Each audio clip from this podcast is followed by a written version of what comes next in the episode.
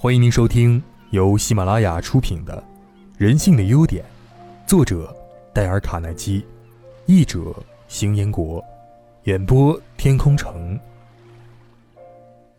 第一章，第三集。自卑，让你抬不起头。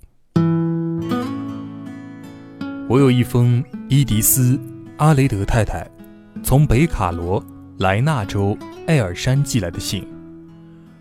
我从小就特别敏感而腼腆，他在信上说：“我的身体一直太胖，而我的一张脸使我看起来比石杰还要胖得多。我有一个很古板的母亲，她认为把衣服弄得漂亮是一件很愚蠢的事儿。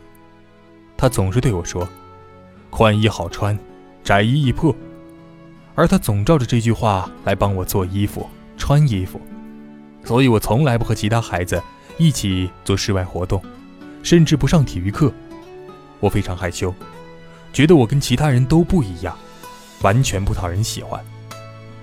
长大之后，我嫁给了一个比我年长好几岁的男人，可是我并没有改变。我丈夫一家人都很好，也充满了自信，他们就是我应该是而不是的那种人。我尽最大努力要像他们一样，可是我办不到。他们为了使我开朗而做的每一件事儿，都只是令我更退缩到我的壳里去。我变得紧张不安，躲开了所有朋友，情形坏到了甚至害怕听到门铃响。我知道，我是一个失败者，又怕我的丈夫会发现这一点，所以每次当我出现在公共场合的时候，我都假装很开心，结果常常做的太过分。事后啊。我会为这个难过好几天，最后不开心到使我觉得再活下去也没有什么道理了。我开始想自杀。出了什么事情才改变了这个不快乐女人的生活呢？一句随口说出的话。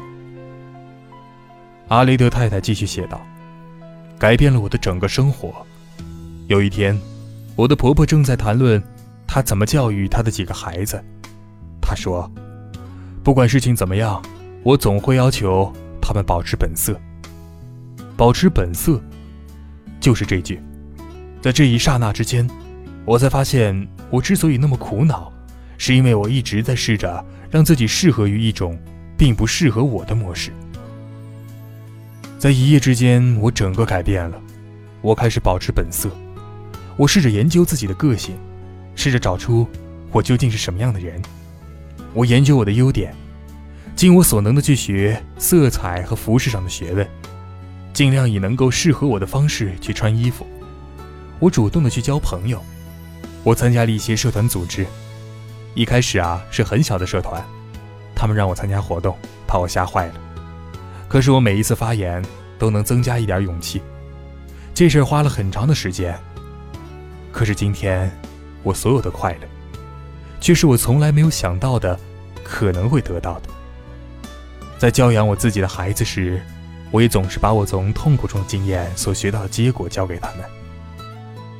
不管事情怎么样，总要保持本色啊！保持本色的问题像历史一样古老。詹姆斯·高登·基尔基博士说，也像人生一样普遍。不愿意保持本色。既是很多精神和心理问题的潜在原因。安吉罗·帕居在幼儿教育方面，曾写过十三本书和数以千计的文章。他说道：“没有人比那些想做其他人和除了他自己以外其他东西的人更痛苦的了。”这种希望被做跟自己不一样人的想法，在好莱坞尤其流行。山姆·伍德。是好莱坞最知名的导演之一。他说，在他启发了一些年轻演员时，所碰到最头疼的问题就是这个：要让他们保持本色。他们都想做二流的拉娜·托纳，或者三流的克拉克·盖博。这一套观众已经够了。山姆·伍德说：“最安全的做法就是，要尽快丢下那些装腔作势的人们。”最近我请教了速凡公司。最近我请教了速凡石油公司人事处主任保罗·包延登，来求职的人常犯的最大错误是什么呢？他应该知道的，因为他曾经和六万多个求职者面谈过，还写过一本名为《某职的六种谋职的六种方法》。他回答说：“来求职的人所犯的最大错误，就是没有保持本色。他们不以真实的面目示人，不能完全的坦诚，却给你一些他以为你想要的回答。可是这个做法一点用都没有，因为没有人想要伪君子，也从来没有人愿意。”收假钞票。我知道一位公交车驾驶员的女儿，就是很辛苦才学到这个教训的。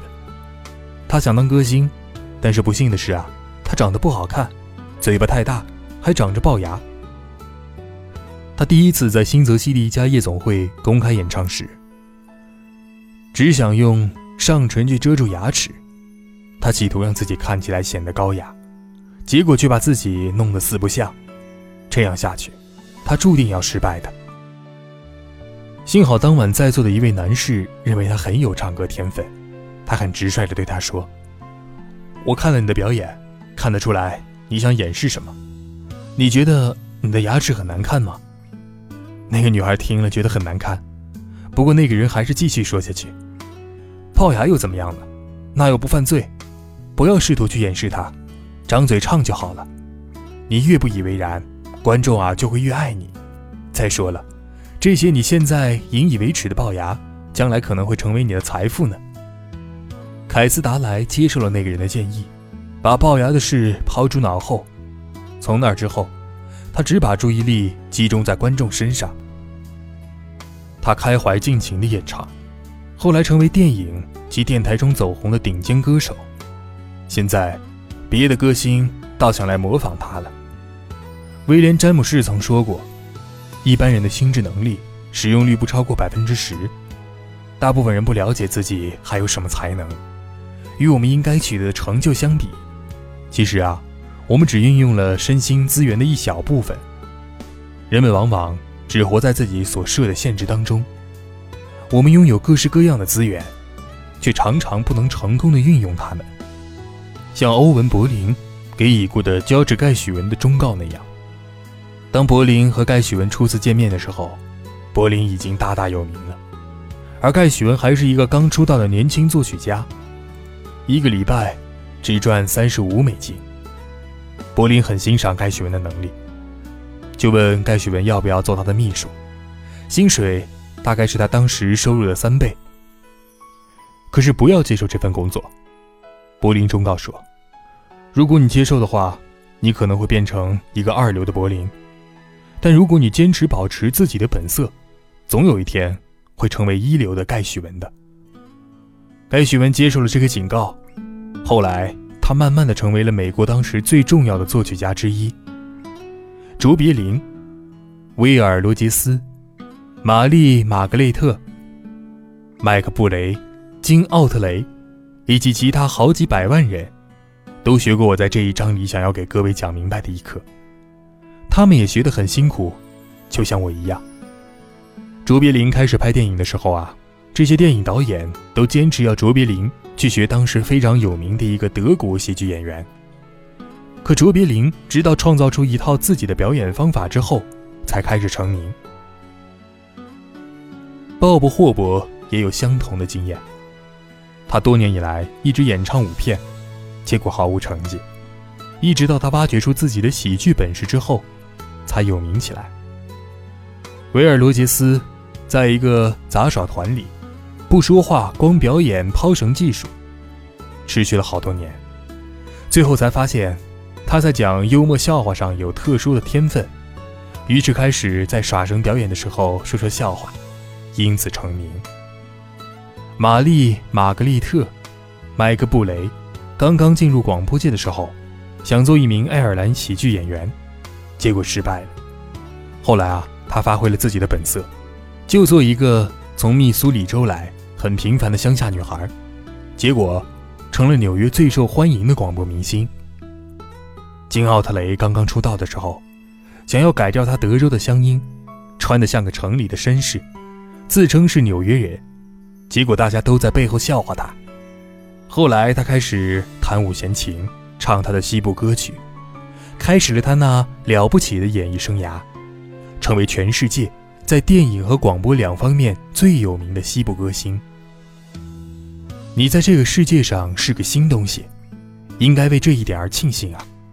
应该尽量的利用大自然所赋予你的一切。归根结底来说，所有的艺术都带有一些自传体。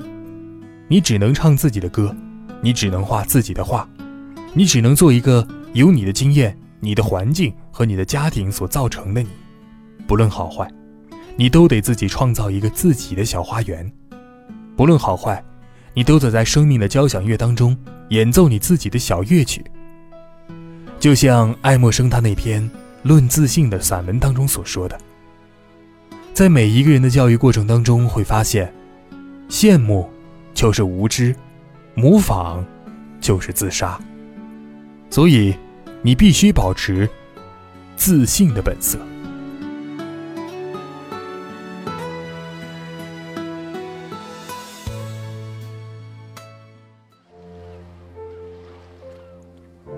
各位听众，本集已播讲完毕，感谢您的收听。